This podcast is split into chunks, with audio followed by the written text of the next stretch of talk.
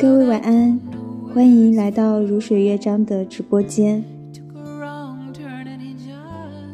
今天清月给大家带来的内容名字叫《那年的梦想》，来自张小娴。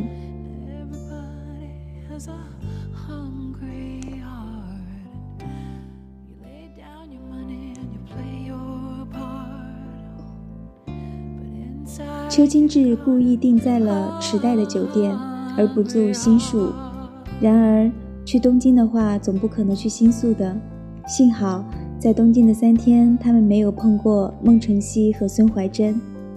临走的前一天晚上，他们在新宿逛得累了，走进一家星巴克。当夏新菊还在犹豫喝哪一种咖啡的时候，店里的服务员却很有默契地围在一起喊：“最后订单。”原来已经是晚上十一点十五分了，这大概是咖啡店的传统。还可以喝一杯的，你要喝什么？他问夏新菊。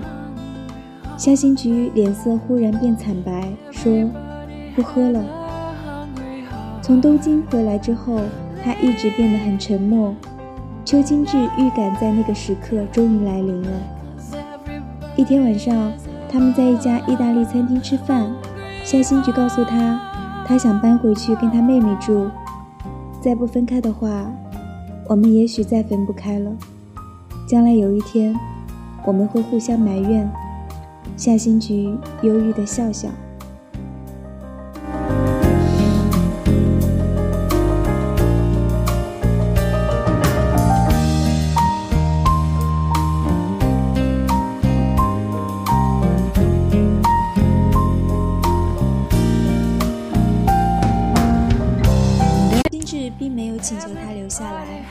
也许他说的对，继续下去的话，有一天他会埋怨他。在他心中，他只是次选，他们只是无可奈何的走在一起。他沉默了，甚至说不出任何挽留的话。从很早以前开始，他爱的是夏新菊，即使他只是用她来复仇，他还是无可救药的爱着她。他越来越害怕失去她。有一次，当他们做完爱，他煮了一碗阳春面给他吃，这是他头一次为他下厨。他坐在床上，一边吃面，一边流泪。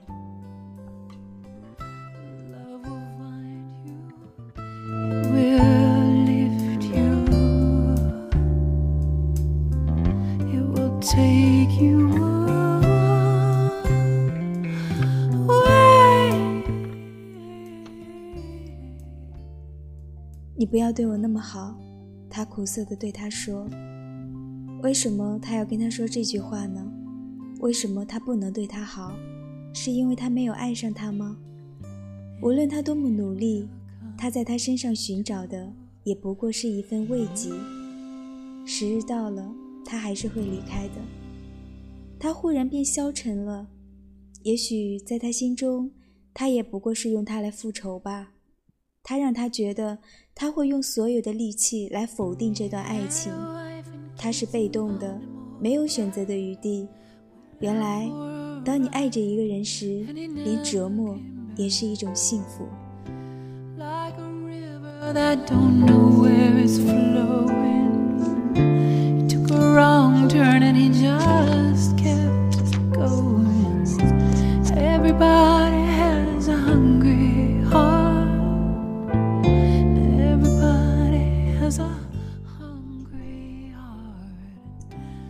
在新宿的那晚，我们不是去星巴克吗？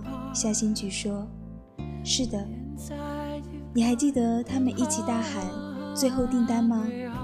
嗯，这两个字忽然把我唤醒了。我和你是不是就要这样继续下去呢？这是我们的最后订单吗？我不想这样。他苦涩地说。他以为他们在新宿最大的危险是会碰到孙晨曦和孙怀珍，他没想到有些事情是他没法逃避也没法预测的。离别的那天，邱金志陪着夏新菊在路边等车，车子来了，他看到夏新菊眼睛里闪烁的泪光，他很想最后一次听听他的声音，然而他什么也没有说，他也不知道要说些什么。现在叫他不要走已经太迟了。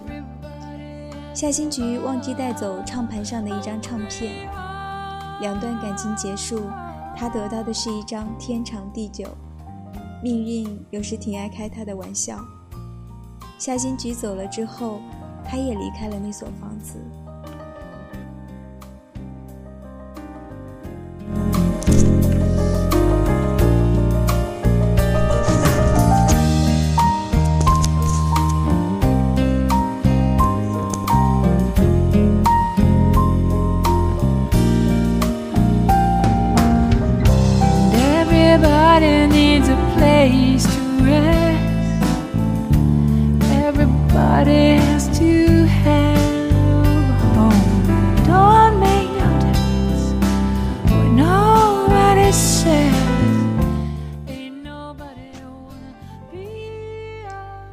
很长的一段日子，邱清志不敢拧开收音机，尤其在寂寞的晚上，一个人在家里或者是在车上，他很害怕听到夏新菊的声音，他害怕自己会按耐不住拿起电话筒找他。然而那天晚上，他去赴一个旧日同学的聚会，那个同学住在太子道，因此他又再一次走过他曾经每天走过的地方。他怀念着他在耳畔的低回，他拧开了收音机，听到他那把熟悉的声音在车厢里流转。他的眼光没有错，他现在是香港最红的一把声音，主持每晚黄金时段的节目。他现在有爱的人吗？这跟他有什么关系呢？他的声音已经成为回忆了。后来又有一天，差不多下班的时候。邱金志突然接到夏新菊的电话，他刚刚从日本回来，现在就在机场，问他可不可以见个面。他有什么理由拒绝呢？在机场的餐厅里，邱金志再一次看到了夏新菊，阔别多时了。他刚刚在不久之前鼓起勇气再次倾听她的声音，想不到他现在就坐在他的面前，再次触动他身上所有的感官。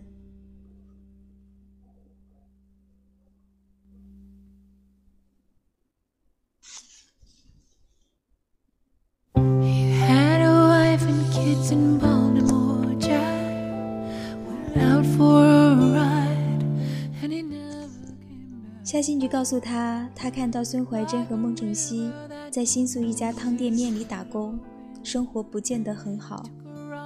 我知道，他说。你知道？他诧异。怀珍写过一封信给我，我是那个时候才知道他们在日本的，他们在那里半工半读。为什么你不告诉我？他问。我害怕你会去找孟晨曦。我怕我会失去你，他终于说。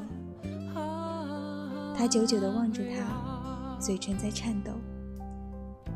他的目光一直没有从他身上移开，他垂下了眼帘，望着自己那双不知所措的双手。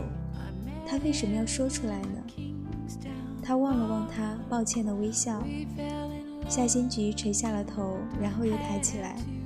是不是他的告白让他太震惊了？他在埋怨他把消息藏起来，还是在他身上回溯前尘往事？曾经，每一个迎着露水的晨曦，邱金志站在路边那片小店里，一边喝咖啡，一边等候着他。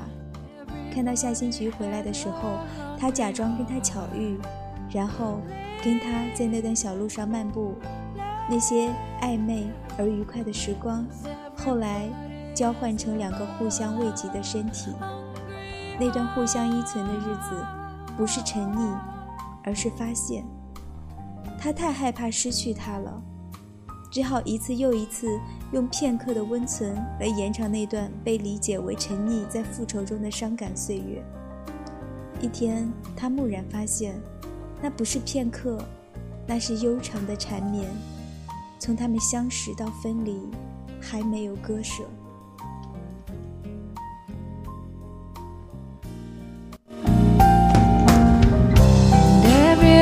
Everybody needs a place to rest.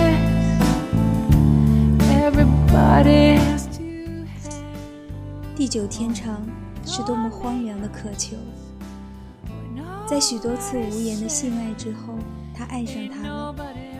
他以为性爱的欢愉是唯一的救赎，原来真正的救赎只有爱情。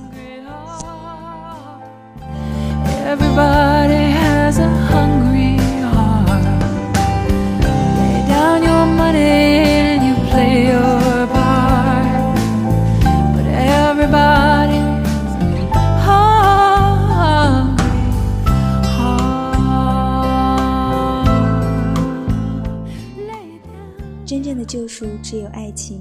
来自张小娴，《那年的梦想》。这里是如水乐章，我是清月，下期节目再见。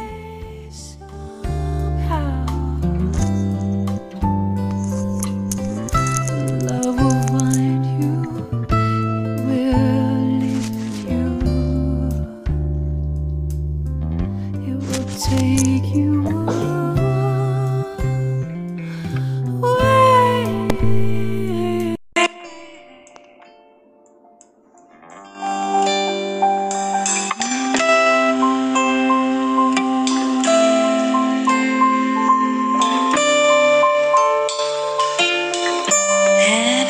will come.